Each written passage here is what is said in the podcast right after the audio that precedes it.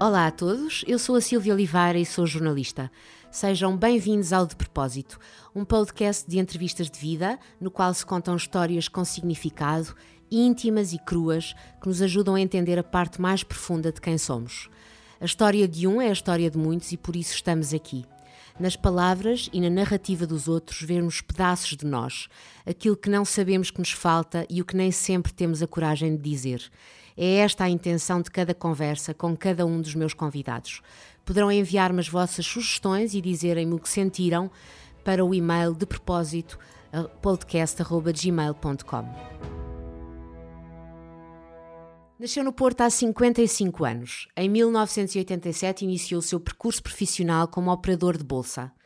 Passou pelo Citibank Portugal e, cinco anos depois, em 1993, inicia a sua carreira no grupo espanhol Santander, que em Portugal foi lançado por António Horta Osório, que hoje preside ao Lloyds, um dos maiores bancos ingleses. Primeiro em Portugal, depois no Brasil e, por último, Espanha, onde assumiu a responsabilidade global de tesouraria e mercados financeiros do Santander.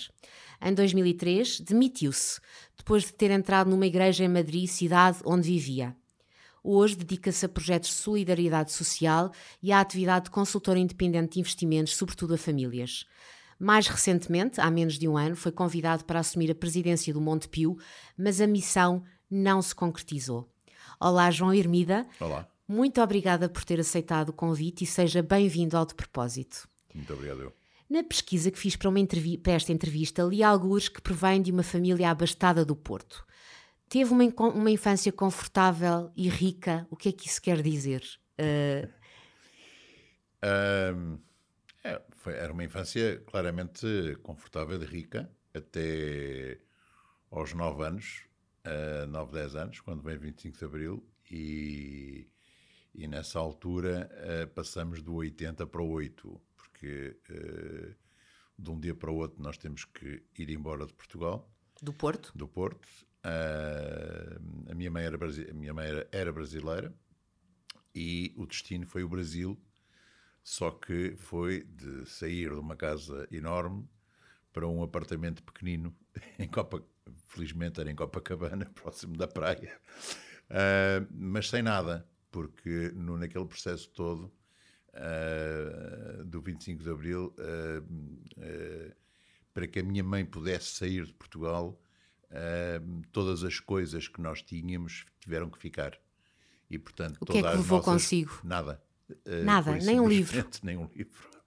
Não havia nada. Portanto, havia umas malas com roupa, uh, umas joias da minha mãe que de vez em quando tínhamos que ir penhorar para equilibrar as contas. A minha e o seu tinha... pai? O meu pai era hoteleiro. O meu pai tinha hotéis uh, em Portugal e perdeu-os todos. Eh, naquela altura. E foram os, foram os três? É filho único? Eh, fomos, eh, não, tenho duas irmãs e fomos os cinco. Foram os cinco. Fomos os cinco viver uma aventura de três anos e cerca de três anos no Brasil. Uma criança de nove anos tem consciência do que está a acontecer? Tem, por um lado sim, por outro lado não. Ou seja, fez-me crescer muito rapidamente. Ou seja, eu acho que aquilo que o 25 de Abril me trouxe a mim como pessoa foi uh, aquilo que eu tenho noção na vida, que é a impermanência das coisas. Ou seja, nada é permanente, nada é uma coisa. E nunca mais se esqueceu uh, disso? E nunca mais me esqueci disso. Ou seja, nada é permanente na vida e as coisas uh, hoje existem e amanhã não existem, por mais que as pessoas façam muitos planos, não é? Como dizia um amigo meu em Madrid, um, conta os teus planos a Deus para ele começar a rir de ti e trocar de tudo. É? e portanto, um, aqui é um pouco a pessoa realmente ter muitos planos na vida é algo, é algo bastante, uh, não digo errado, mas é, é bonito, mas uh, temos que ter a noção de que as coisas não, nunca vão geralmente nunca acontecem da forma como nós E nós que passamos o tempo é? todo a fazer planos e, nós e a pensar no futuro. Planos, e a pensar numa coisa que não existe, que é o futuro. Que é, o futuro é, uma que é uma coisa que não existe. Que não existe, porque no fundo o que existe é o hoje, o agora, é, é onde estamos hoje, é o que estamos a fazer aqui, é o que eu vou estar a fazer daqui a, a uma hora e que também não sei o que é que vai ser. Portanto, é, e como é que as coisas vão correr. E sentimentos uh, existiam nesse momento de partida? Era, era um sentimento muito. Uh, Confesso-lhe que era um sentimento difícil, porque era, no fundo, deixar todos os amigos, não é? E, portanto, deixar a escola, deixar todos os amigos, deixarmos uh, o sítio onde sempre vivemos, uh, deixarmos uma vida muito fausta e confortável, e de repente passar Uh, no dia a seguir uh, para outro para um outro registro totalmente diferente não é? eu lembro que um, havia dinheiro para um de nós ir para uma escola privada uh, foi a minha irmã mais velha né? eu e a minha irmã do meio fomos para uma escola pública todos nós no, no, Porto estávamos em colégios particulares e portanto excelentes colégios e, e, de repente ter que passar para esse para esse registro um, eh, e eu, no fundo, era um episódio engraçado porque eu fui parar a uma escola que era junto a uma favela, ali em Copacabana. Quer dizer, Copacabana está cheia de favelas, está. não é? Portanto, era uma das mais, não é? E eu, pá, aí, ao final dos primeiros 15 dias, fui assaltado. E eh, contei, tipo, quando ia no caminho de casa para, de casa para a escola, não é? E contei o episódio a um que eu achava que os devia conhecer. e ele disse-me assim: Ah, eu, esse cara, esse cara, eu falo com ele, ele não, ele não te vai chatear mais.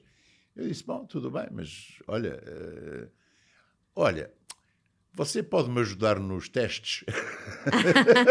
eu disse: Nos testes sempre... e nos trabalhos. E eu disse: Sim, eu ajudo. Então pronto, se você me ajudar nos testes e no traba nos trabalhos que eu tiver que fazer, você vai ver que eles não vão chatear mais você. Eu disse, pronto, tudo bem. Olha, então, a partir daí... As regras eram diferentes em Copacabana. Copacabana eram regras diferentes. E ambos, tudo isto faz você, eh, no, no fundo, ter um crescimento. Eh, ehm, no meu caso, claramente, eh, foi, foi esta questão de perceber que na vida Uh, não existem só coisas boas, não existem só coisas más, nada é realmente permanente. Uh, há uma impermanência muito grande. Na, na, Isso foi uma lição vida. de vida bem cedo. E... Tomara muita gente ter é, essa lição de vida e, tão cedo. E até hoje eu mantenho isso como um dado. Portanto, por isso é que, se calhar, pronto, muitas pessoas uh, nunca, até hoje, não entenderam a minha saída do, do, do mundo financeiro. Já lá vamos. Da, do, já lá vamos, João. Mas e quantos anos é que ficaram? Tem, tudo tem uma, um passado. Tudo tem uma origem, não é? tem uma origem. Uh, quantos anos viveram em Copacabana? Cerca de três, cerca de três anos. E o que, que memórias guarda disso? Ah, é que aquilo era praia, sol, calor. Não, maravilhosas, no sentido de eh, foram três anos, uh, ouça, em que uh, você pensa tudo vai ser mau, não é? Aí está, no fundo, uh, passa do luxo para o não luxo, não é? E a primeira coisa que você pensa é, bom, então passando do luxo para o não luxo, tudo vai ser péssimo, não é? Eh, vai correr tudo mal, vai, vai ser uma coisa. E foram três anos maravilhosos da nossa vida, porque um, ehm, eu acho que foi uma união familiar muito grande no meio, de, no meio de todo aquele processo, não é? No meio da adversidade, uh, não é? No meio da adversidade. Um, perceber, eh, encontrar amigos novos e pessoas novas, uh, cultivar isso uh, foi também um, um processo muito engraçado, ou seja, diferente, tudo, tudo isso. E acima de tudo, um país que eu, e uma cidade que eu adorei, não é? Portanto, naquela altura a sair do Porto, uma cidade cinzenta, fria, para uma cidade para como o Rio de Janeiro. Janeiro. É, pronto, pelo menos não fomos, uh, pudemos ir para um, para um sítio claramente aprazível. E, portanto, foi, foi bom. E depois volta ao Porto novamente? Não. Já quando voltamos, a minha mãe nunca mais quis voltar ao Porto, por causa desta questão. Uh, sempre ficou com aquela questão de. Uh, a minha mãe esteve presa minha mãe não, não pôde sair, não podia sair de Portugal porque na altura a, a, a nova PID, não é? Portanto, o Copcorn, não é? Sim. Copcorn, como se chamava, queria que uh, o meu pai, a minha mãe dissesse onde é que o meu pai estava e, e nós estávamos, e o meu pai já tinha saído para uh, já tinha saído para a Espanha. E, portanto, eles diziam, então a senhora não sai. Portanto, enquanto o seu marido não voltar, uh, porque nós temos, queremos prendê-lo, uh, e, portanto, a senhora não sai.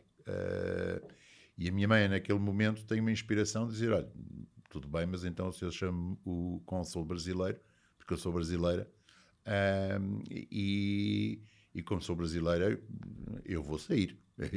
Eu posso lhe garantir que eu vou sair de Portugal. E nessa altura, eles disseram: Ok, a senhora é brasileira, então chamaram o cônsul. O cônsul veio e ela pôde sair de Portugal sem nada. Portanto, junto da condição é que não podia levar absolutamente nada.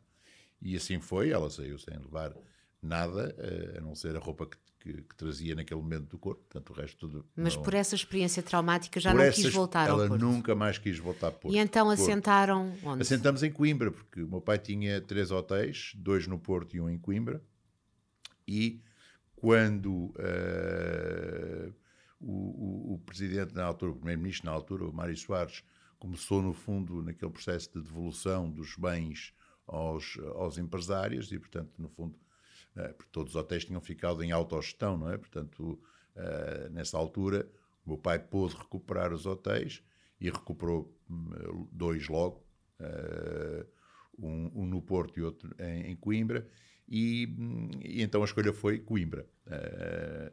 E, e a vida, viver. que idade tinha? Uh, devia ter. Nessa altura tinha 13. 13. Portanto, e a vida voltou 10. a ser uh, faustosa, confortável? Não, foi a partir daí foi uma vida, digamos, razoável, média, na uh, média, um, um, apartamento, sim, bom, mas nunca, nunca mais, nunca mais essa, digamos, não, os tempos da infância tinham, tinham os Lamborghinis e os Ferraris já, já não existiam. Tinha Lamborghinis e Ferraris? Não, quando era, quando era quando era novo, sim, sim. sim. A sério? O pai tinha, o pai adorava carros.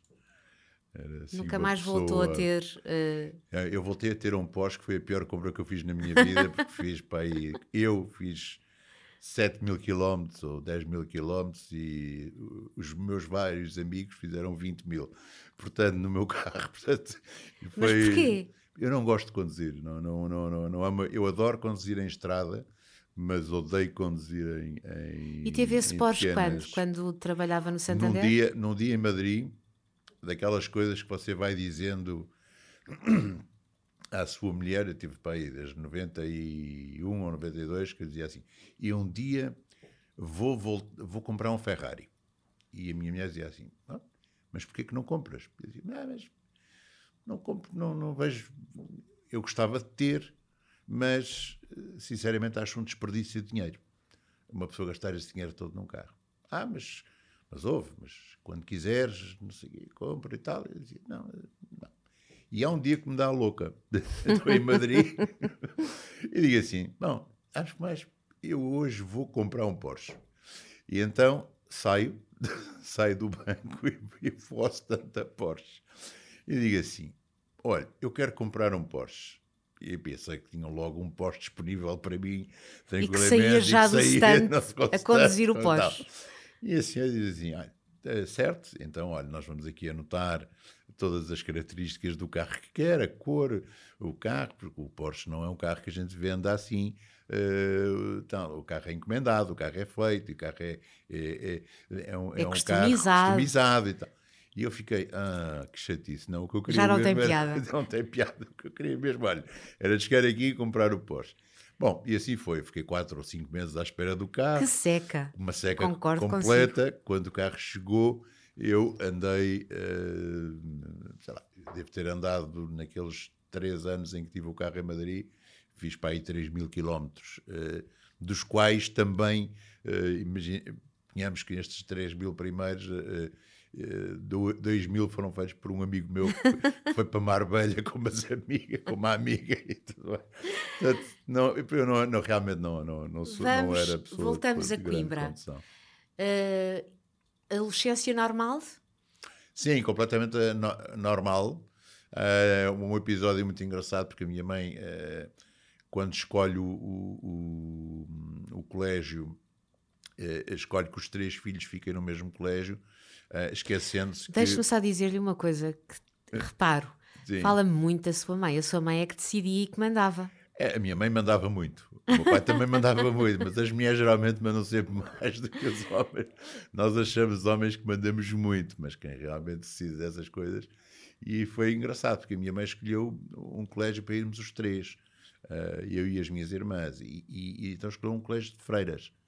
É, e eu vou parar a um colégio de freiras, o que foi uma benção, porque, quer dizer, vamos lá ver, uh, eram 400 alunas e havia sete rapazes. Portanto, sob esse ponto de vista, eu Isso é um adorei, rácio, um adorei, rácio.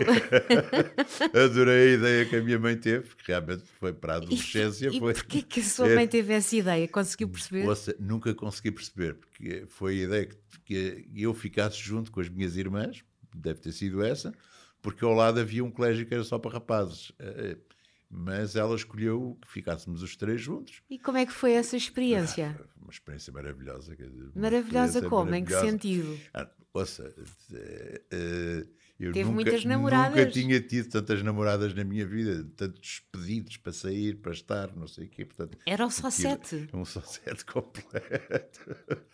Portanto, foi um período muito, muito engraçado. Foi um período muito bom. E esteve nesse colégio até a que idade?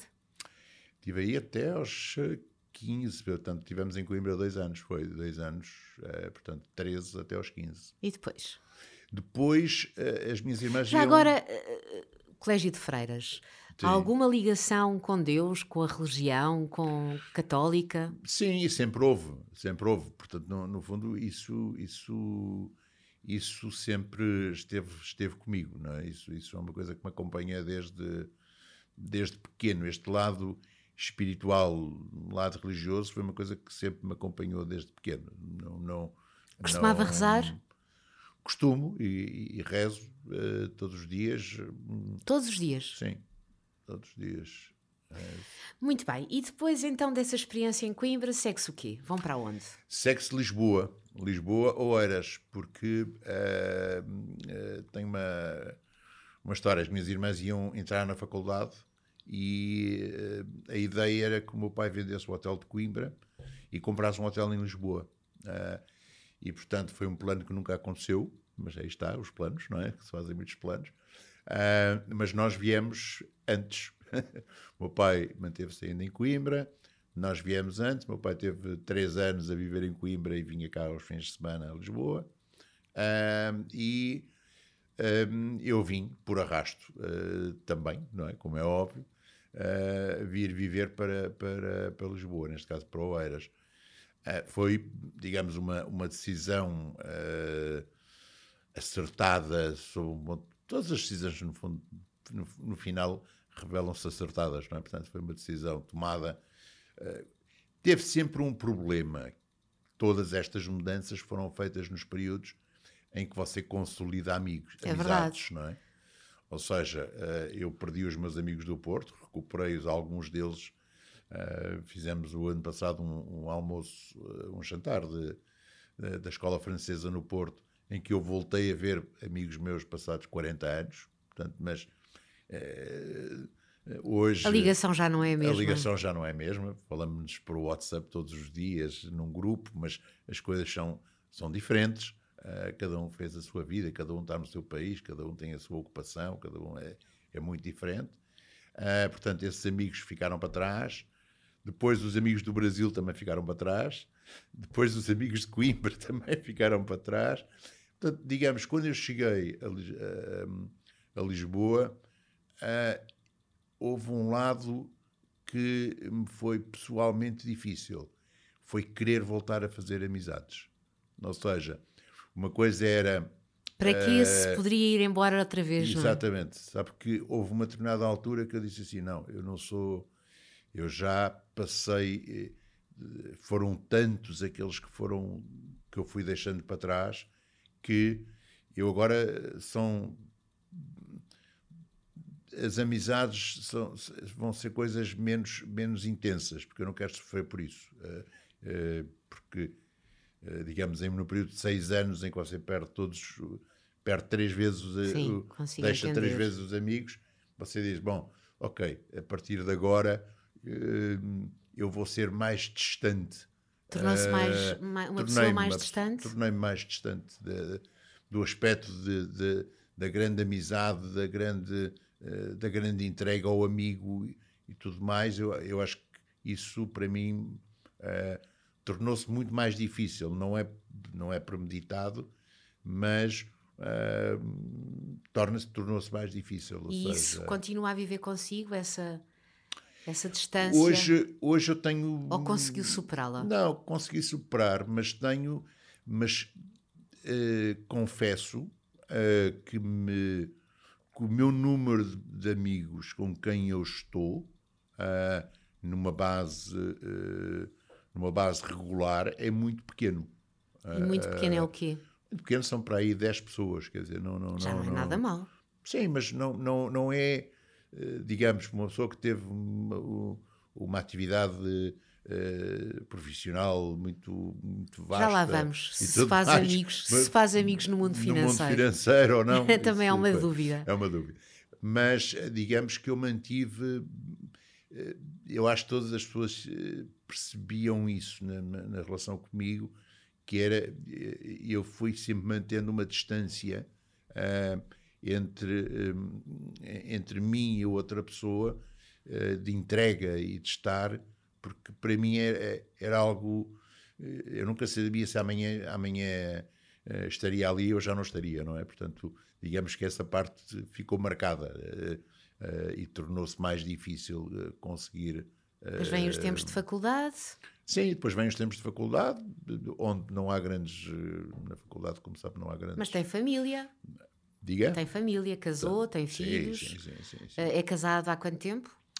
Faço no ano que vem 30 anos. Já. Que maravilha. É. Isso é. É, é um obra, ato, é obra. É uma obra. É uma obra nos é tempos que correm. Dia, nos tempos que correm. E, e foi fácil uh, entregar-se a alguém, uh, já que vinha com essa sensação de. Não, não foi. Não foi. Eu, eu, lembro, eu lembro de a minha mulher conta sempre esta história, não é? Conheceram-se na faculdade ou não? Não, não, não, não. Conhecemos no liceu. Conhecemos ainda no, no 12 ano. E namoram desde então? E namoramos desde então, exatamente. Tivemos um interregno ali no meio e depois voltamos a. Quando eu estava a trabalhar com o meu primo na, na, na Bolsa, uh, reatamos, reatamos e passado dois ou três anos casamos.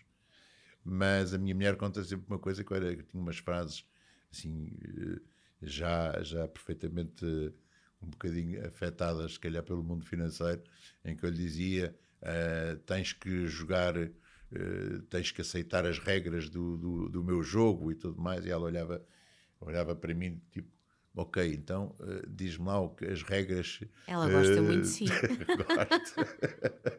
diz-me lá então as tuas regras. e, então eu lá dizia as regras que aquilo que. que e que regras eram já agora? Eu já nem me lembro, mas eu, era, eu, eu, tinha, eu tinha uma cabeça nessa altura um bocadinho, um bocadinho esotérica. De, hoje tenho esotérico para o outro lado, mas acho que naquela altura eu era muito rígido e, portanto, muito, com muita. Eh, com muito a, a querer dominar tudo, a querer. Se calhar fundo, porque não tinha tudo. conseguido controlar nada até Era. aí na sua vida. Quando, quando sentiu que estava nas suas mãos. Assim, vamos, achou... vou psicóloga. Já está, não, estou só a toda... pensar. Estou só não, a não, pensar. mas tem toda a razão. A vida até aquele momento tinha sido tudo incertezas, não é? Uh, tudo era incerto, não é? Quer dizer, não, não havia. Uh, tudo tinha sido incerto desde os 9 anos até, até, até aos 20 e, e, e, digamos que houve um determinado momento em que eu quis começar a mandar, não é? Eh, isto tem que ser assim, isto vai ser assado, isto vai ser, vai funcionar desta forma, não, e, e num desgaste uh, brutal, talvez para mim. E desgaste para... porquê? Ai, para os outros seguramente, porque, mas para porque, si porquê?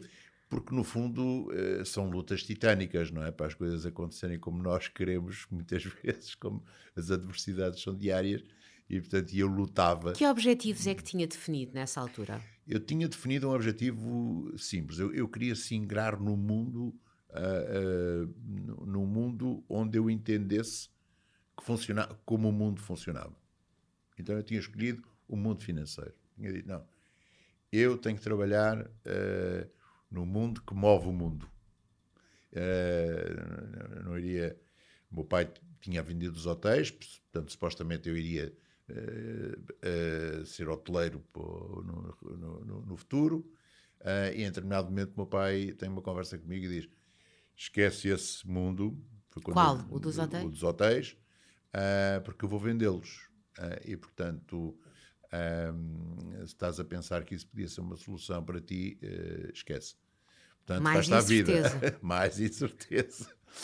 E então, perante essa incerteza, digo assim: oh, agora eu tinha pai 17 anos, não é? Portanto, eu digo assim, ok, mais uma incerteza agora para a minha vida, isto, isto não, não para. E então aí eu disse assim, ah, ok, então deixa-me pensar, o que, aonde é que eu quero estar e o que é que eu quero fazer. E, e, e há um momento em que eu, momento, há um momento em que eu, é assim, para aquelas coisas a gente diz, há um momento em que eu... Há ali uma altura. Há ali, há ali, há ali uma coisa que me guia para o mundo financeiro. Ou seja, diz, Mas por ah, algum prazer especial, eh, por gostar do mundo financeiro? O prazer era essencialmente perceber. Eu tinha a ideia uh, de que se eu trabalhasse no mundo financeiro, eu iria compreender vários outros mundos. Porquê? Porque o mundo financeiro, no fundo, é dominador é? domina a, a, a, existência dos outros mundos, o, do, o mundo nomeadamente do imobiliário, a política. nomeadamente também alguma parte da política, como Temos é óbvio, assistido.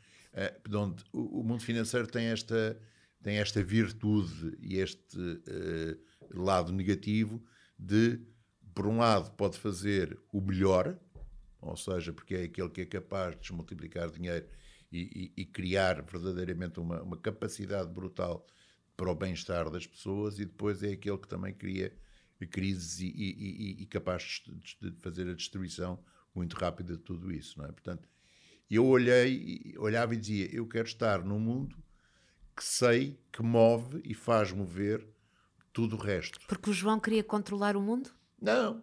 Ou não, controlar a sua vida? Não. Ou... Eu queria ter um, um queria, digamos, uma, uma estabilidade para a minha vida, isso queria. Ou seja, depois daqueles uh, eh, 12 anos de instabilidade, vai para um lado, vai para o outro, uh, sai de uma cidade, vai para. Eu queria começar algo queria assentar. Onde, assenta, onde, onde, onde assentasse. E então, traçado o objetivo, o que é que faz? Primeiro passo. O primeiro passo foi uh, ir fazer um curso na, na, na, Bolsa de Valores de Lisboa uh, sobre como é que se avaliavam empresas, como funcionavam os mercados financeiros e tudo mais. E como a vida é perfeita, o meu primo tinha acabado de ser nomeado corretor de bolsa. O Nuno Contreras. O Nuno Contreras. Um, e eu, uh, sabendo disso, fui falar com ele. Foi o seu primeiro emprego? Foi o meu primeiro emprego. Eu fui lá e disse: Olha, Nuno, eu fiz o curso da bolsa. E ele disse: Ah, isso, era, isso é muito giro e tal. Uh, tu sei que estás a começar agora com o teu escritório, uh, também é recente, portanto ah, era engraçado se eu pudesse vir trabalhar contigo. E assim foi, eu no fundo fui. Em 1987, disse, os dois, os dois lembramos, eu 87, e o João, lembramos de como era a Bolsa. Estava tudo a nascer, não era? Eram Estava... sessões doidas de Bolsa, porque tudo. Ainda eram feitas no. Manual, uh, tudo manual. E no meio, da, no... no meio da, lá da, da, da, do Terreiro do Passo, na, na uh, naquele edifício onde hoje já não. Uh, que era do Ministério das Finanças e que tinha, no fundo, ali a Bolsa de Valores de Lisboa, eram, eram digamos, um, uma.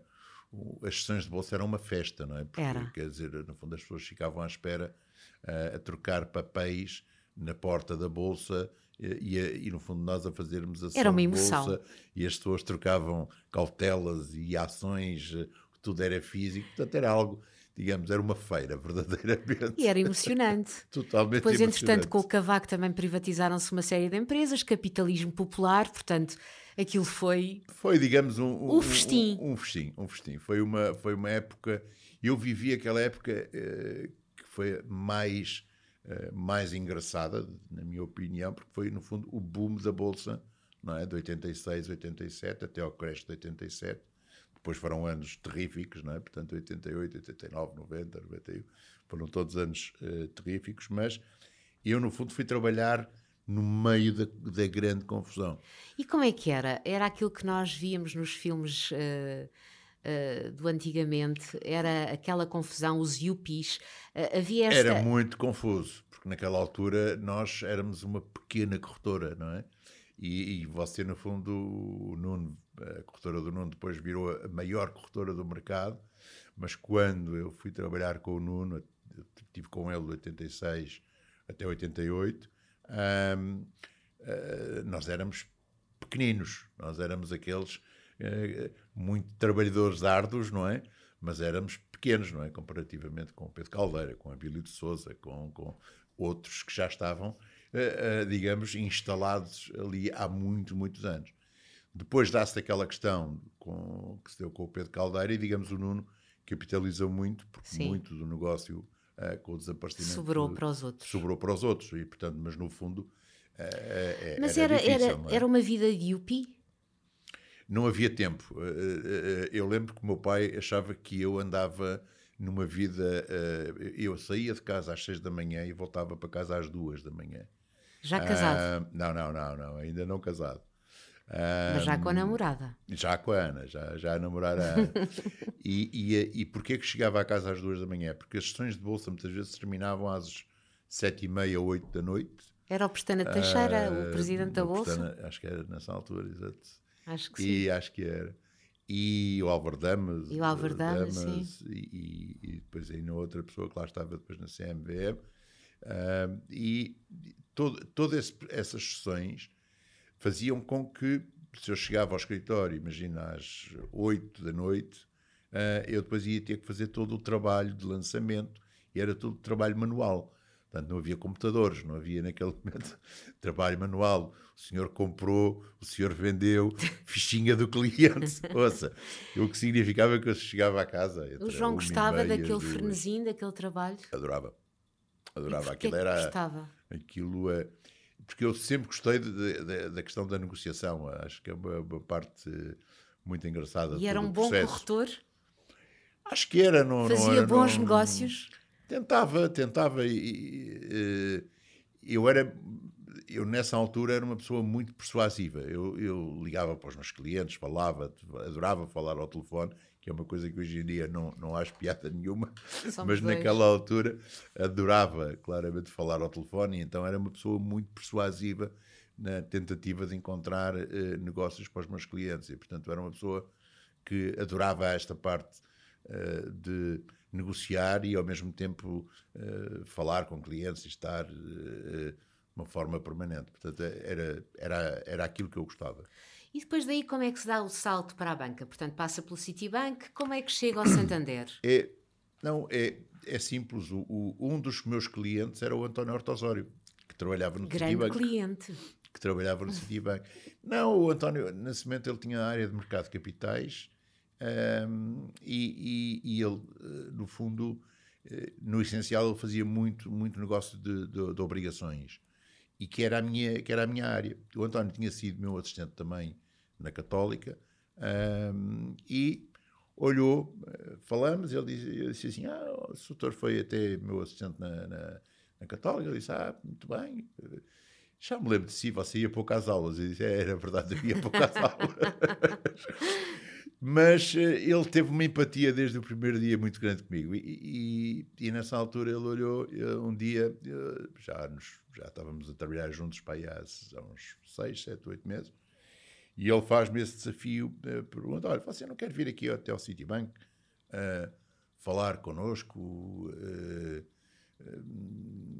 você é uma pessoa que poderia se encaixar no nosso, na, nossa, na nossa cultura e na nossa coisa. E eu, aí está, pensando na, um pouco no futuro, uh, disse ao meu primo: Olha, eu adoro estar aqui contigo, eu sei que isto é uma coisa que, que naturalmente eu sou bem pago, não há nada aqui de, de que eu possa apontar, trabalhar contigo ou de. Uh, mas quero outras mas, coisas. Há uma coisa que eu quero que é, é ir para um sítio onde, onde eu possa aprender mais, eu possa aprender outras coisas, onde eu possa fazer coisas diferentes. E o meu primo dizia, ah, não, mas, mas oh, oh, espera, porque isto também um dia, este um dia vai ser um banco e eu vou transformar isto numa coisa mais, com maior dimensão e tudo mais. Eu disse, oh não, está bem, mas uh, isso vai demorar tempo. E eu gostava de uh, encurtar esse tempo. E, e, então aceitei, no fundo, ir para o Citibank. E do Citibank passa para o Santander. E do Citibank para o Santander. Com a equipa inicial, o núcleo duro do António Hortosório. Sim. Ah, em 93 passamos, passamos, para, para, passamos para o, todos para, para, para o Santander Negócios de Portugal, exatamente. Que foi fundado, eu lembro-me de, de, todos vocês. Todos nós, muito novinhos. Muito novinhos mesmo, uma equipa muito jovem. Era, fundo. E, e ficou responsável desde logo pela parte financeira. Eu fiquei responsável pela parte das obrigações, uh, rendimento fixo e, e relação com investidores. E foi um. toda aquela parte.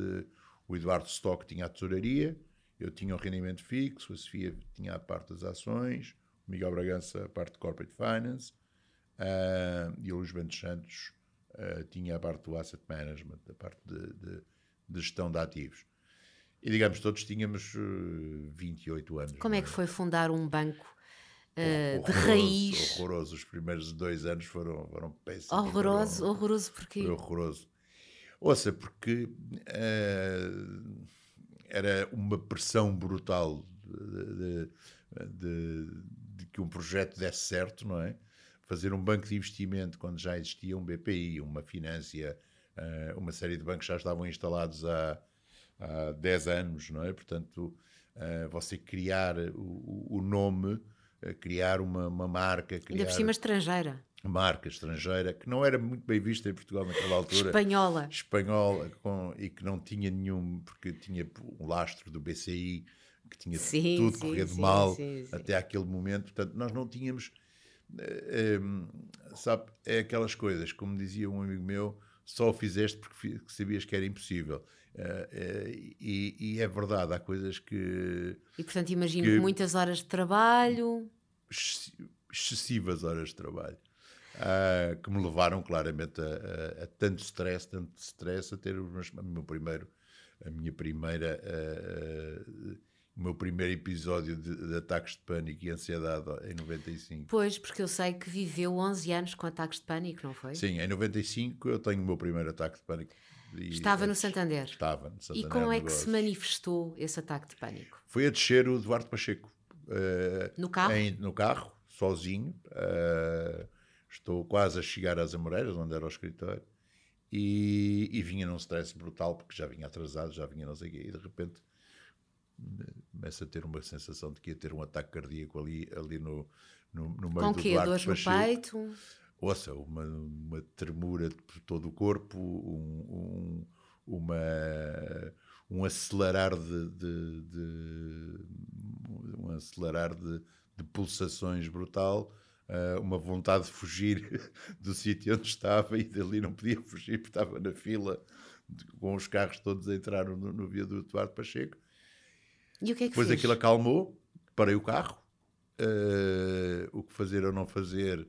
Uh, João, eu queria só fazer aqui um, um à parte. Muito obrigada por estar a falar sobre isso, porque eu acho que estigmatiza-se muito os problemas de, de, de saúde mental em Portugal hum. e temos que acabar com esse preconceito. Não, isso não uh, e de facto, o, uh, cada vez mais ouvimos as pessoas a falar sobre esses problemas e agradeço-lhe porque nestes momentos podemos, podemos pode, alguém pode estar a ouvir e pode estar a aprender com a sua experiência. É, eu, eu sempre, eu sempre foi uma das razões porque eu não, nunca omiti, essa, quando escrevi o meu primeiro livro, não, não, nunca omiti isso, porque acho que uh, todos nós vivemos com stress e, portanto, todos nós temos episódios de stress e, a pessoa, e o problema do stress não é, é que a gente, a gente só sabe o que aguenta de stress comparativamente com o que aguentou no dia anterior, não é? E, portanto, vai, sempre, vai sempre aumentando, não é? Eu, naquela altura... Um, o que é que fez? Ouça, não fiz nada. Escondeu o ataque de pânico? Escondi, porque eu fiquei a olhar e a pensar... O que é que me aconteceu? É um episódio... Bom, e fiquei à espera, à espera do próximo. Estupidamente fiquei à espera do próximo e, e, e realmente, passado uns meses, ocorreu-me um, um, um seguinte. Uh, e a partir daí eu olhei e disse assim: não eu, eu, não, eu não vou contar isto a ninguém, quer dizer, porque isto é uma coisa. Insana, Sim, naquela é? altura, então, década de 90, Uh, iam pensar que era 90, maluco. Ah, bom, isto, isto, isto vão-me despedir, eu, eu vou. Estava no vou Santander ainda, em estava no- Portugal. Estava no Santander em Portugal. Portanto, no início Ah, ainda faltava. início, total. Uh, só que, no fundo, tinham sido aqueles dois anos, 93, 94, 95, tinham sido dois anos muito difíceis. E, e, e, e eu pus, no fundo, um, um grande objetivo que era uh, dizer, António, António, este banco tem que dar certo, quer dizer, isto, uh, os mercados estão péssimos, as coisas estão péssimas, uh, tudo está contra nós, mas isto tem que dar certo. E, portanto, uh, o António, que era extremamente exigente, como sempre, como sempre foi, tinha encontrado um, um, um, filhinho que, que era ainda, e mais igual a ele no, nesse que sentido. Era o João. Não, que era eu. E, e no meio de tudo aquilo eu olhava e dizia, mas se não há negócios nesta área, se não há negócios naquela área, então tem que ser eu. Uh, a minha área tem que trazer esses negócios, não é? Portanto, tem que trazer negócios para isto funcionar, porque no fundo um, da vida. Esticou a corda, não é? Estiquei. Da vida muito boazinha no Citibank que eu vivia, de repente passei para outro mundo em que nada, em que as coisas eram completamente. E depois a seguir vem, vem, vem o segundo ataque de pânico e depois? A, a seguir, eh, nada, porque eu, eu pura e simplesmente uh, olhava Vivia para de aquilo. ataque de pânico em ataque de pânico? E, e, e, e no fundo uh, uh, comecei a, a, ter aquela coisa que se chama agorafobia, que é no fundo você ter medo de ir a sítios onde estejam muitas pessoas ou sítios muito abertos. E, mas eu ia omitindo sempre tudo eu ia omitindo sempre as coisas. Viveu isso vivendo em silêncio. Em silêncio. Nem com a sua família, não partilhou não. com a sua família. Eu, eu nunca quis, não os quis preocupar. Eu nunca os quis preocupar. Foi sempre uma estupidez minha, porque foi uh, o, o, nem ir falar com o médico, ou seja, fazia check-ups anuais, uh, fazia check-ups ou anuais ou bianuais. Eu podia dizer: olha, desculpe lá, oh, doutor, mas eu tenho aqui um problema que é eu uh, devo ter de vez em quando quero fugir de. Alguma coisa que eu tivesse dito naquela altura, uh, a outra, um médico qualquer diria: ah, se eu tenho ataques de pânico e ansiedade, isso cura-se, meu amigo. Eu achei, por simplesmente. Curaria sozinho. Que aquilo iria se curar sozinho. Ou seja, a minha. O meu. O, a minha a minha tonteria, não é? Como dizem os espanhóis, dizem os espanhóis uh, era tão grande e a minha voracidade de que as coisas corressem bem uh, levava a dizer: não, se eu. Mas, João, mas isso é viver com um sofrimento grande. É horroroso. E viveu 11 anos até chegar ao médico? Até, até, até chegar ao médico para me dizer, uh, por simplesmente, o senhor já podia ter vindo cá há 11 anos atrás, porque isto cura-se cura-se facilmente. Portanto, voltamos ainda então à parte do Santander.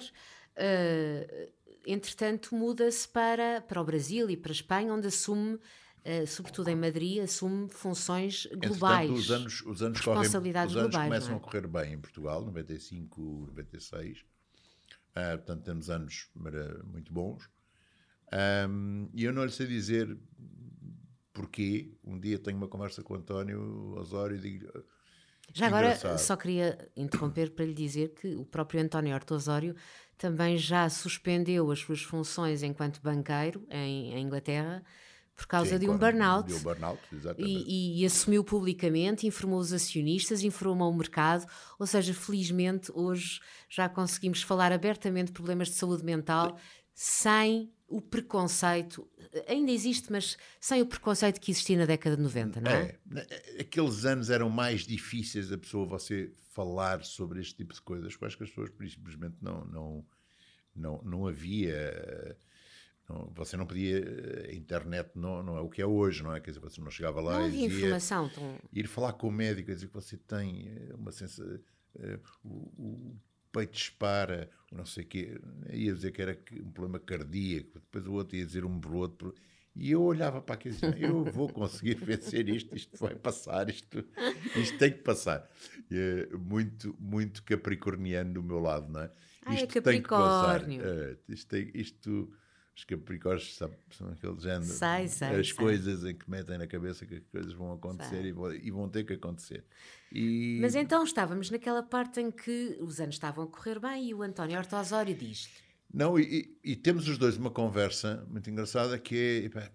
E, ah, giro, giro era uh, haver um projeto. uh, as coisas estão a correr bem e giro, giro era haver um projeto novo. E ele olha para mim. Agora que já estamos descansados.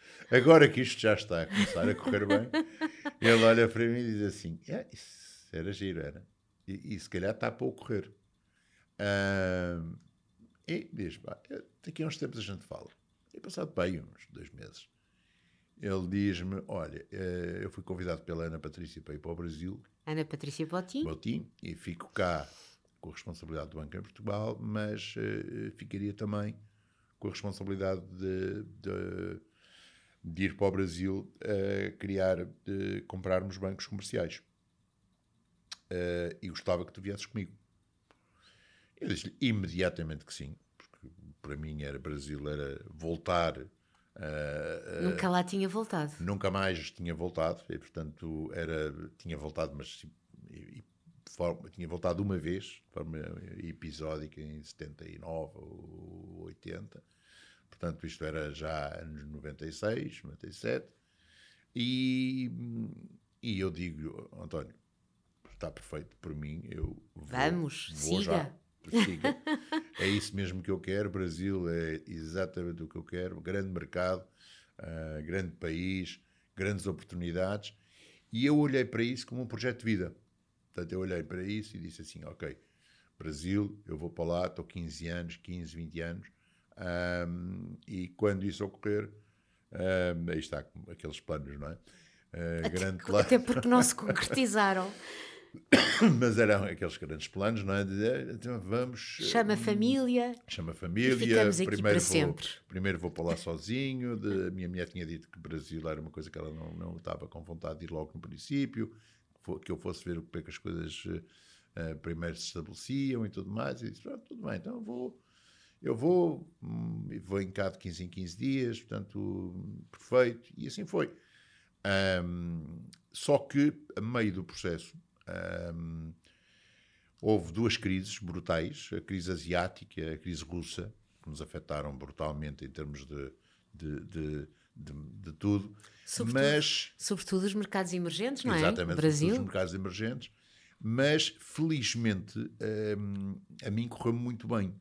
Ou seja, a minha área, que era, que era a área financeira, portanto, mercados financeiros, um, uh, foi uma área que verdadeiramente conseguimos ganhar dinheiro naqueles dois anos em que toda a gente perdia uh, imenso dinheiro e nós conseguimos ganhar dinheiro no meio daquela confusão toda. E o João a adorar. Eu a adorar aquilo. Eu olhava para aquilo e dizia: Isto é o sítio onde eu estou, estou, eu estou aqui maravilhado com esta brincadeira. Adoro São Paulo, adoro o, o sítio onde vivo, adoro a, a, vida de São Paulo, adoro aquela.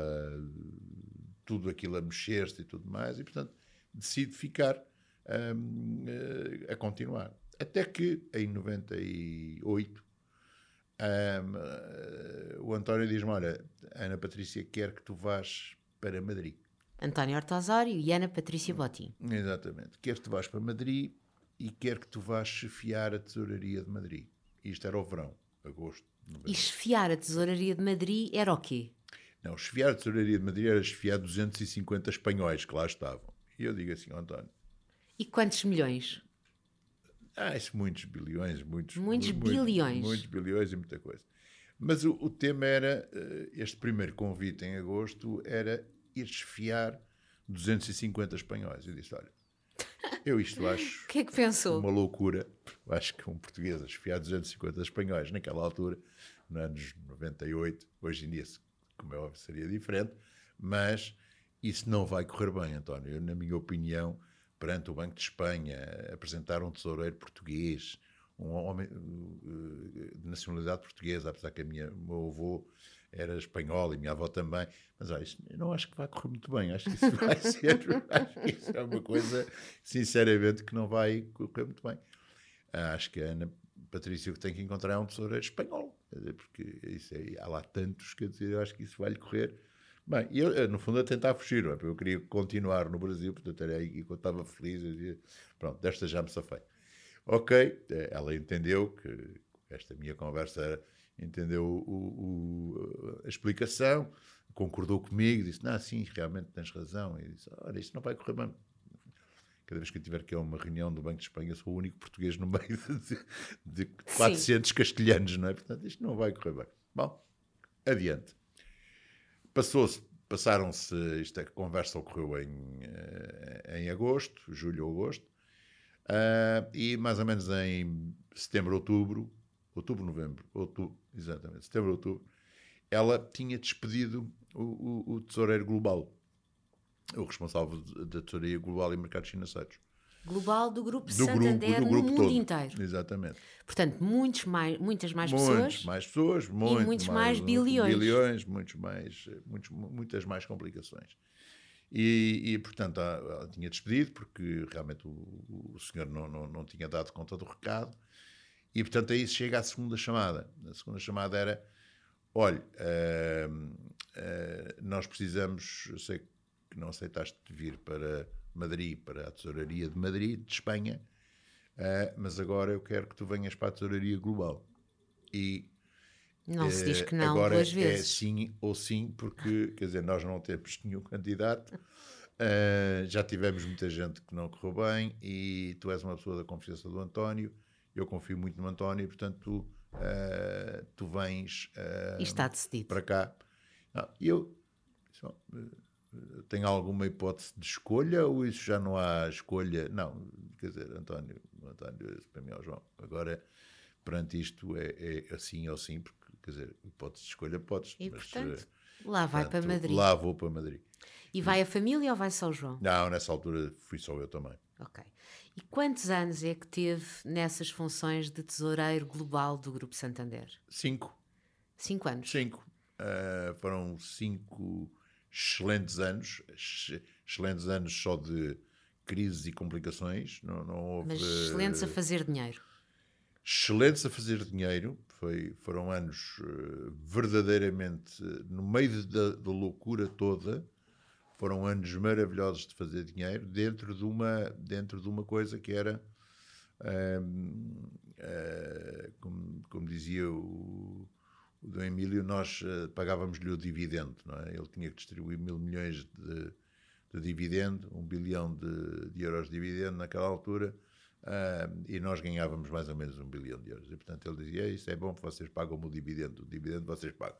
E, portanto, a gente olhava, ele tinha assim umas coisas, uma forma de pensar radical. Assim, portanto, foi uma altura caixas. de fazer muito dinheiro para o banco, mas também foi uma altura em que ganham muito dinheiro.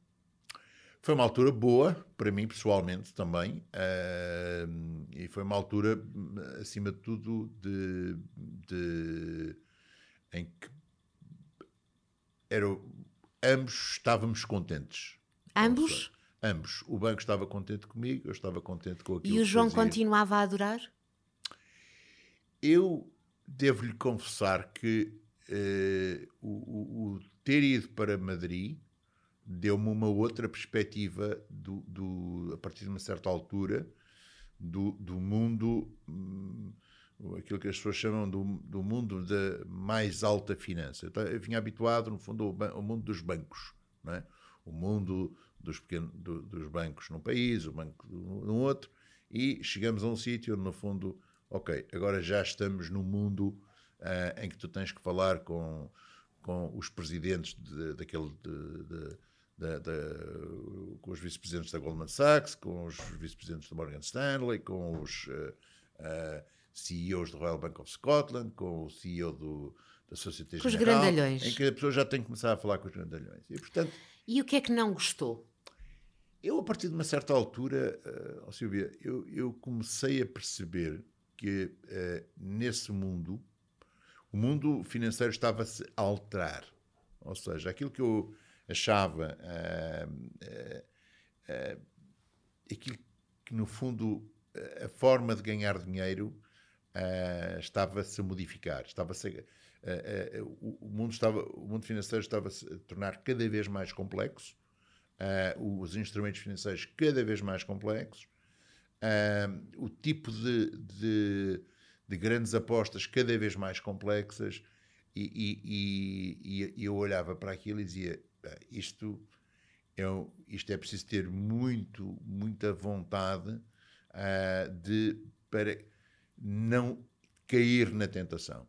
Ou seja, na, na tentação de quê? Na tentação de, de, de, fazer produtos cada vez mais complexos, coisas mais complexas, coisas mais difíceis de entender para, para quem, quem fáceis de entender para quem vende e muito difíceis de entender para quem compra. E que depois pode, poderiam e que depois vir a prejudicar. deveriam prejudicar. E eu olhava para aquilo e dizia assim, eu não... Eu não e aí entrava Nós temos vários tema, casos em Portugal, não é? Em que as entrava, pessoas... Uh, infelizmente. Lesados, os e chamados aí entrava. O, o meu lado de valores, muito, muito incutido pela minha mãe, e é, filho... Uh, uh, tens que viver sempre uma, na tua vida, tens que tentar viver sempre uma vida uh, com, com, com, valores, com, com, com, Como é que se chama a sua mãe? Uh, Chamava-se Maria Teresa. Chamava-se, já não, já não, já Infelizmente não é já, já, já, não, já não está cá, nem ela nem o meu pai. E, e, e tudo aquilo vinha ao de cima e eu, eu, vivia mal com isso. Pisou o risco?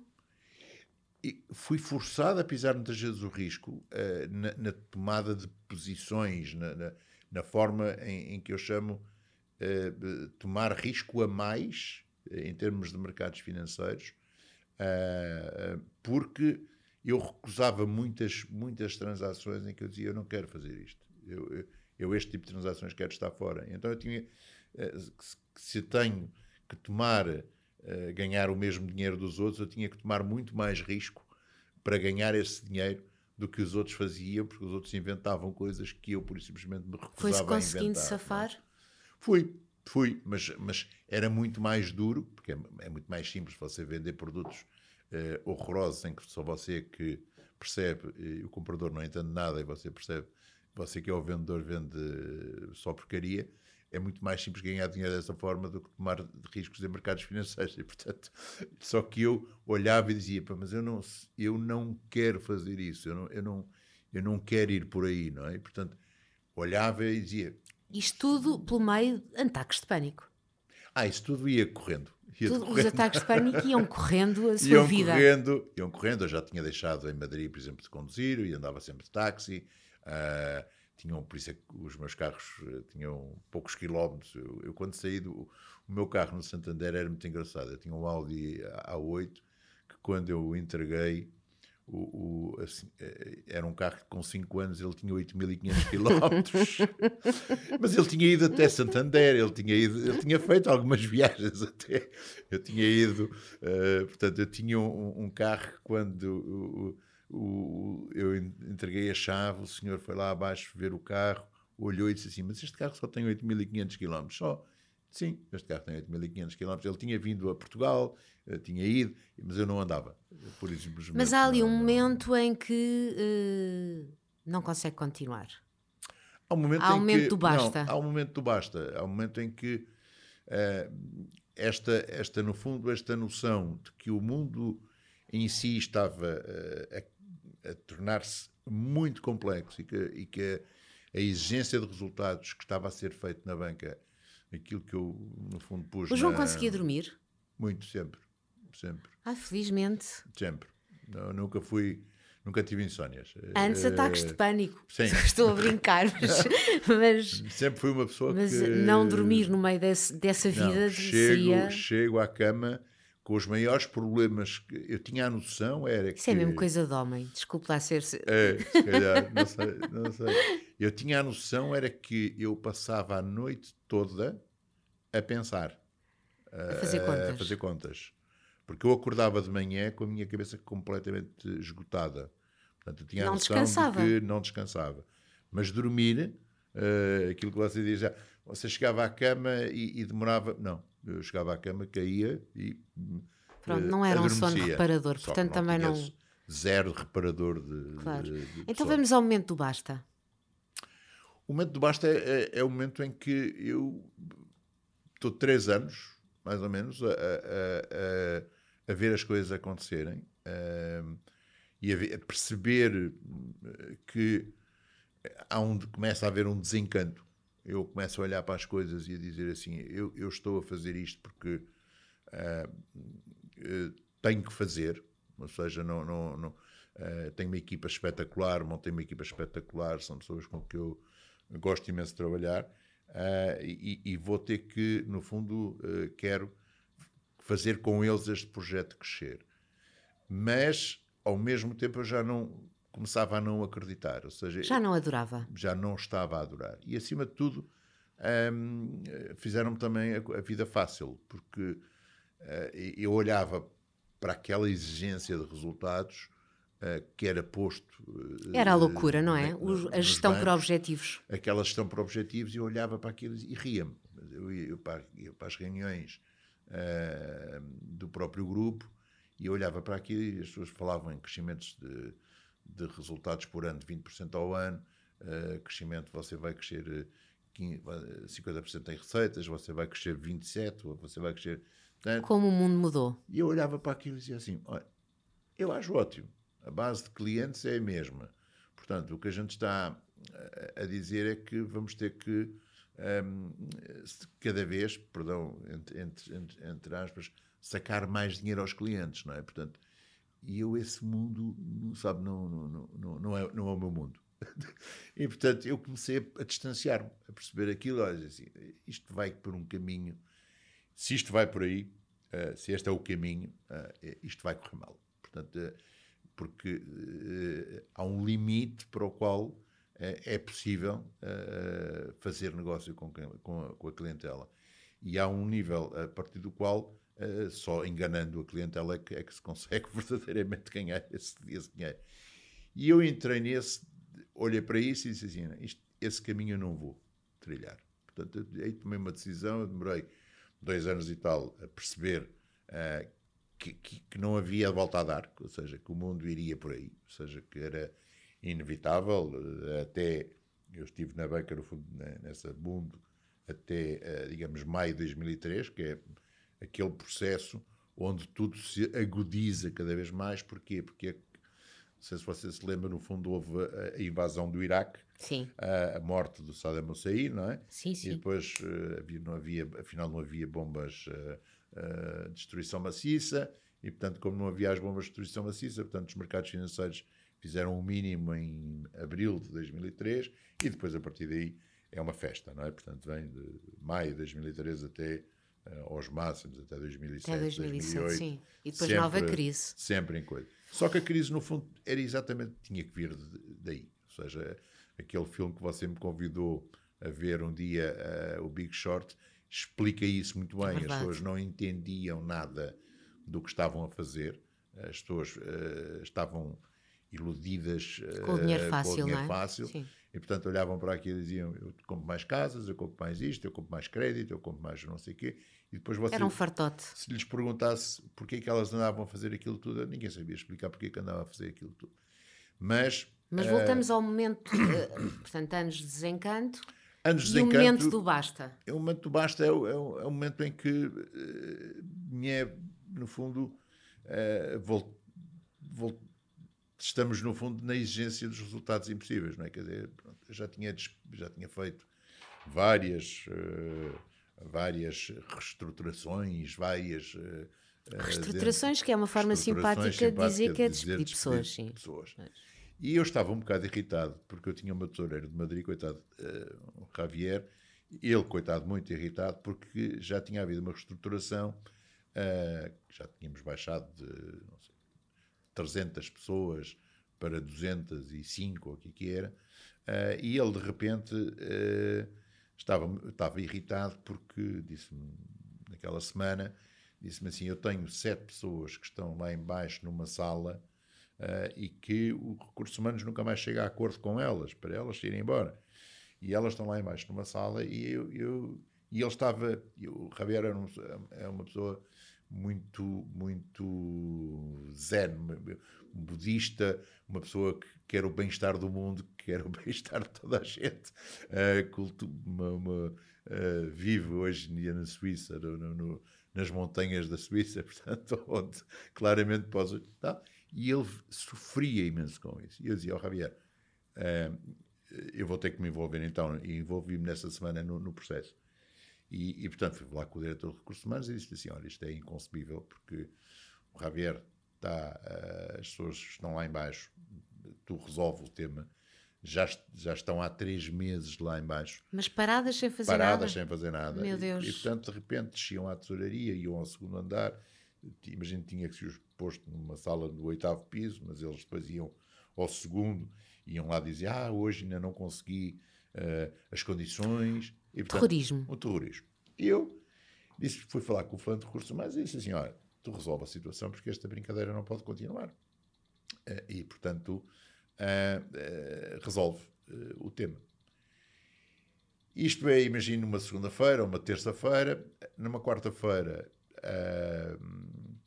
eu saio de casa e, em vez de ir para o, para o meu táxi, que ficava a 20 metros de casa, dizia assim, hoje vou, eu vou, eu não vou a uma igreja aqui, já não vou há uns meses. Eu sempre fui de rezar, mas de- essa coisa de entrar na, na- na igreja ou, ou ir à missa, vou à missa quando me apetece, não, não, não é uma coisa eh, que, que, que seja eh, eh, de ir todos, todas as semanas ou outro, não. Mas rezar eu resto todos os dias, essas partes de estar ou, ou tenho, tenho reuniões hoje em dia semanais com o padre Tem? ajuda, sim, porque é o pároco da ajuda e portanto todas Pois as sabe que semanas também lá vive na ajuda, portanto. todas as Eu semanas vivo na ajuda, mas Vive? o João não vive na ajuda. não, não, não, não.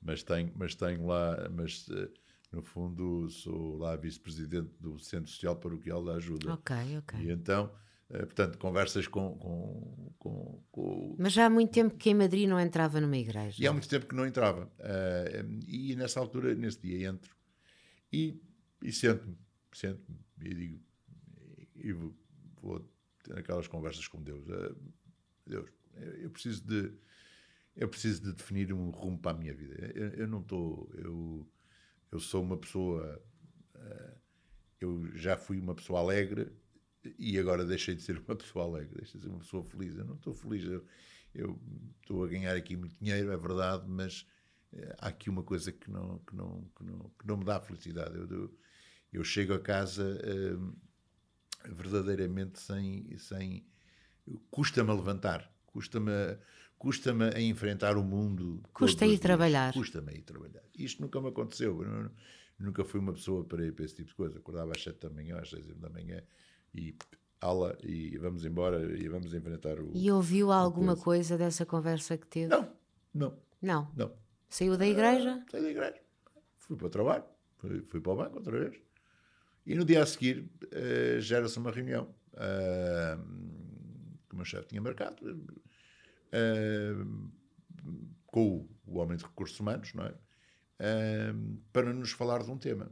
Eu pensei, bom, é, deve ser para resolver o, o modo de resolução do, do, do, do tema de- das pessoas que estão lá envolvidas eh, e, portanto, das pessoas que não estão ainda despedidas e, portanto, isto vai se resolver e vai não sei o quê. E supostamente eu nem era para ir à reunião, portanto, iria só o Javier, que era a pessoa, e iria um ou outro meu adjunto para, para, para resolverem aquilo. Mas no final, eu disse assim: não, eu, eu, vou, à reunião, eu vou a esta reunião. Também lá fui. Às 11 da manhã, lá estava eu, e a conversa era. eh, não tinha nada a ver com aquilo, tinha a ver se nós, eh, para nós identificarmos mais seis nomes de pessoas para, irem, para se irem embora. E eu olhei para aquilo e disse assim: não, eu não posso dar. Isto, isto- já é. isto já estamos a chegar aqui ao ponto da. No, da- seu, no seu departamento, na sua área. na, na minha área. Mas que no fundo fossem pessoas de Espanha, porque o, o tema era o, o headcount de Espanha tinha que baixar, imagino, de, de 10 mil para, para no final do ano serem uh, 9.727. Portanto, calhava a todos, calhava E também à calhava sua a todos, e, e, portanto a nós eram mais sete, se- cinco ou sete. uma coisa qualquer. E eu olhei para aquilo, e assim, e eu não falei, eu fiquei calado a. Olhava para aquilo, fui fumar um cigarro lá fora, né, ainda se via fumar, dentro dos, dos, do- do- do- dos recintos fechados e tudo mais. Fui fumar, um- fui fumar um cigarro, saí da sala, fui fumar um cigarro. Ah, disse assim, isto, isto está-se mesmo a pôr para eu dar o chute a esta porcaria toda. E assim foi. Eu, em determinado momento, entrei na sala, a reunião continuava de- no chamado nonsense, na minha opinião. Aquilo era, não estávamos a discutir nada de, de não era negócio, não era o, que é que iríamos fazer no futuro, havia um problema, não sei o quê. Não, era um tema, uh, tema verdadeiramente lana caprina, mas eu tomei aquilo como o, o, o, o típica coisa de dizer assim, sabes que mais? Olha, o problema está resolvido.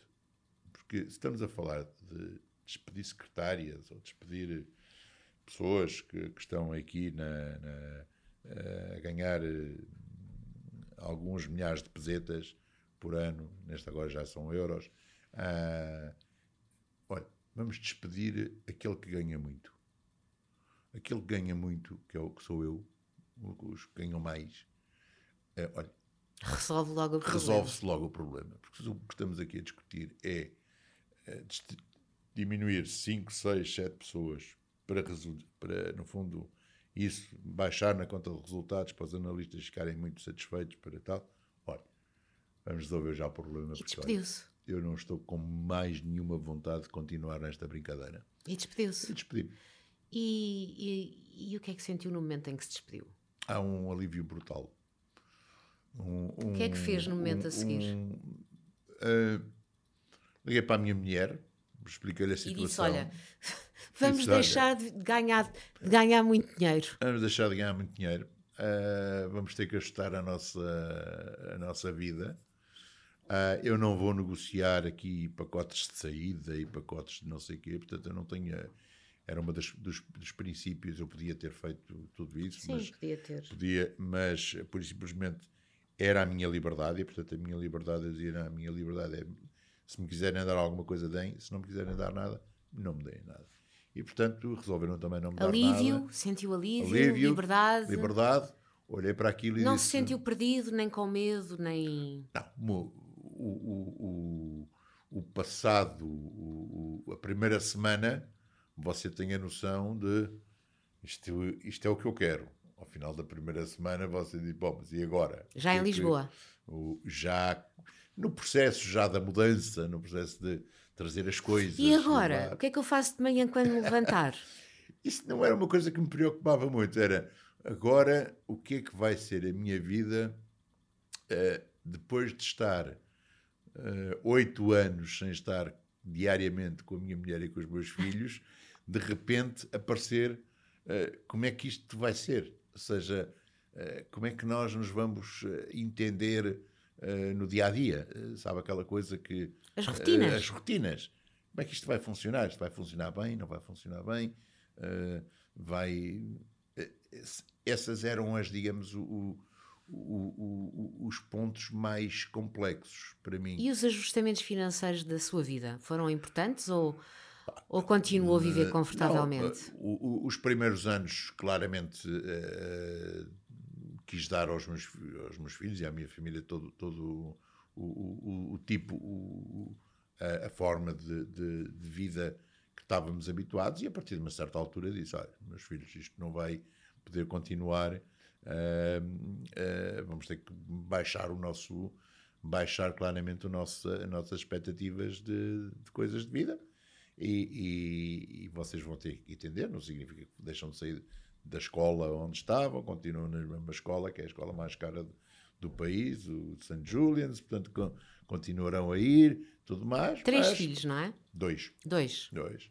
Mas, uh, mas, mas, não vamos. Uh, e eles entenderam? Não fazemos férias de três semanas, passamos a fazer férias de uma semana. E eles entenderam ou. Sempre.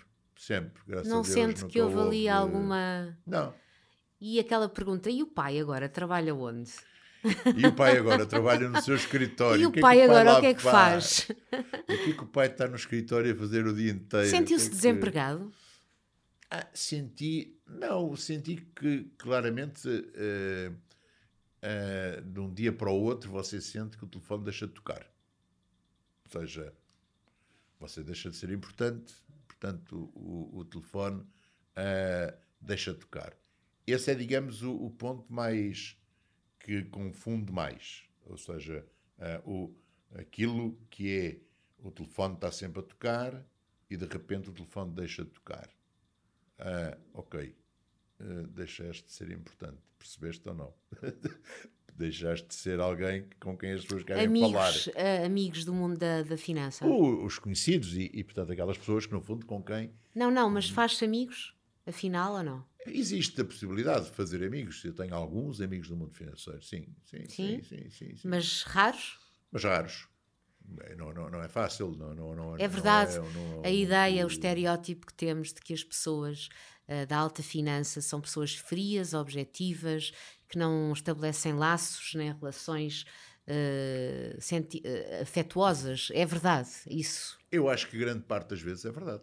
É, não é fácil. Não é fácil. Que existe sempre um, um, uma, uma barreira.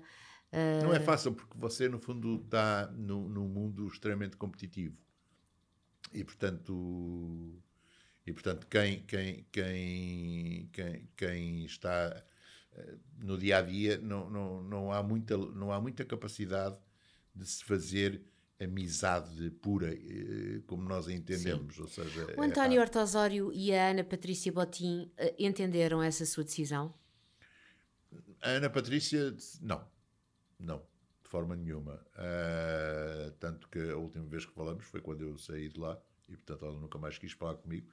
E, that's vida, life. That's life. Uh, com o António falei. Uh, sobre este tema falamos pouco. Porque não, e continuam uh, amigos? Hoje em dia conhecidos, hoje em dia mais, mais aí está.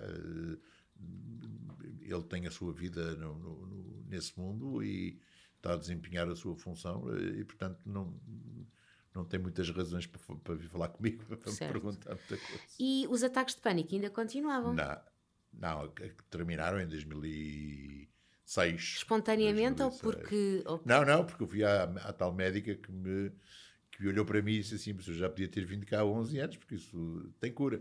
Exato. E eu nesse dia saí de lá curado, não é? Depois fui tomar um remédio para casa, mas eu, eu pessoalmente, quando saí de lá, estava curado. Ou seja, porque eu só queria saber que aquilo tinha cura e a partir daí eu já, já me sentia totalmente diferente. Só queria saber que não tinha nada estragado, não é? Era. Que afinal a sua cabeça afinal, não estava estragada. Afinal a minha cabeça não estava estragada.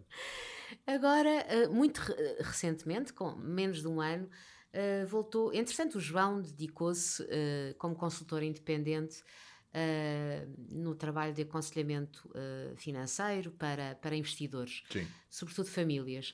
Mas mais recentemente, há cerca de um ano, foi convidado uhum. para assumir funções de chairman, se não estou em erro, Sim. no Monte Pio Geral, na sequência daquela crise. Foi o Carlos Tavares que se lembrou uh, do seu nome. Eu tenho uma, uma relação pessoal com, com o Carlos uh, muito, Tavares, muito especial. Uh, somos bons amigos, sim. aí está, somos os tais amigos que você encontra no mundo financeiro e com o Carlos foi uma, uma, é uma boa amizade. Sim, porque o Carlos passou pelo Santander, portanto vocês cruzaram-se. Não, não, não, nunca nos ah. cruzamos, não.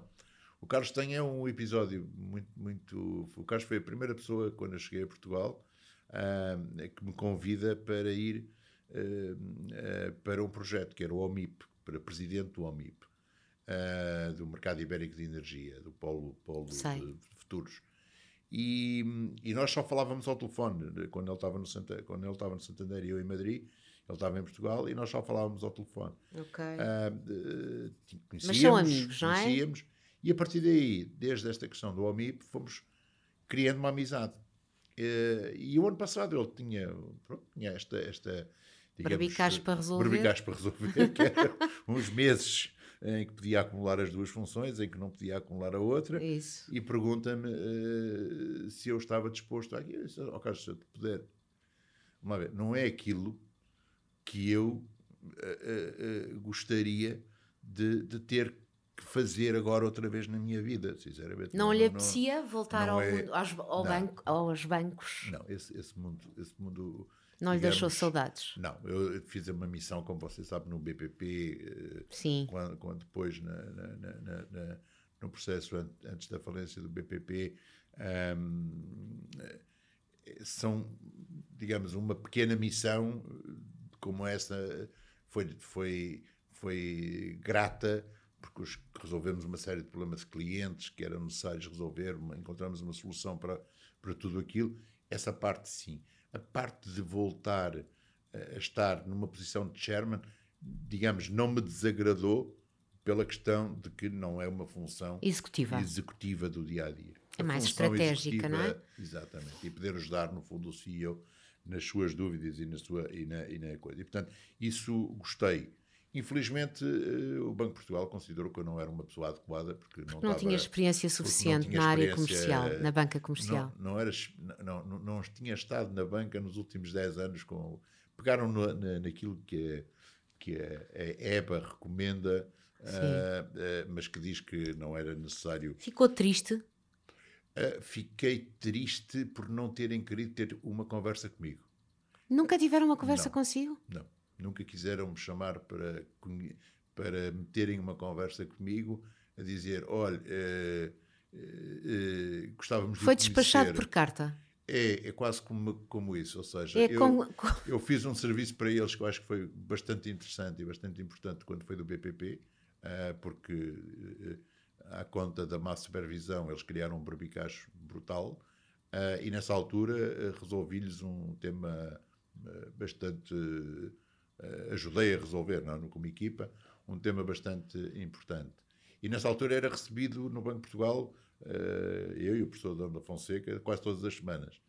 Achei inaudito que para uma posição de chairman de um, de um, de um banco como o Montepio, uh, as pessoas nem tivessem esta equipa que lá está, esta é diferente da equipa que lá estava anteriormente, uh, penso que é só o Luís Máximo de Santos, mas, não, mas que não tem esta área, achei estranho que alguém uh, trabalhe sob o ponto de vista de receber a informação uh, que se manda por e-mail, é? ou no registro, mas não queira conhecer a pessoa, nem o que é que ela pensa, nem como é que ela pensa desempenhar a função. Achei estranho, mas, ouça, estamos em Portugal. Estamos em Portugal, é isso. João Hermida, muito mais haveria para contar. Uh, vamos fazer a pergunta de fecho do, do podcast de propósito. Eu convido para jantar em minha casa e sobram três lugares à mesa. Quem é que convidaria? Quem é que convidaria? Olha, convidaria o António Hortosório, convidaria o Jorge Rosas, que é uma pessoa com quem trabalho há, há, com quem sempre estivemos uh, há muito tempo, um, e convidaria o meu primo, Nuno Contreiras. Porque, e porquê, cada um deles? Olha, o Jorge, porque é um amigo com, com, de longa data que fizemos desde os tempos do, do, do, dos tempos de Santander e, e, com a pessoa, é digamos, digamos uma pessoa com quem eu falo muito uh, uh, estou muito o, o, meu primo, porque temos negócios em comum e somos irmãos quase. E, portanto, temos uma relação. E deu-lhe o primeiro emprego. E deu-me o primeiro emprego. E o António, pelas oportunidades. O António Artosório. O António, pelas oportunidades também, em termos profissionais que me deu. Uh, se não fosse ele, eu não tinha, não, nunca tinha crescido tanto em termos no mundo financeiro como, como, como fez. João Hermida, muito obrigada por ter aceitado o convite uh, para o podcast de propósito e para uh, dúvidas, sugestões, para nos dizerem aquilo que sentiram ao ouvir cada episódio, o e-mail é uh, de propósito podcast.gmail.com. Muito obrigada e até já.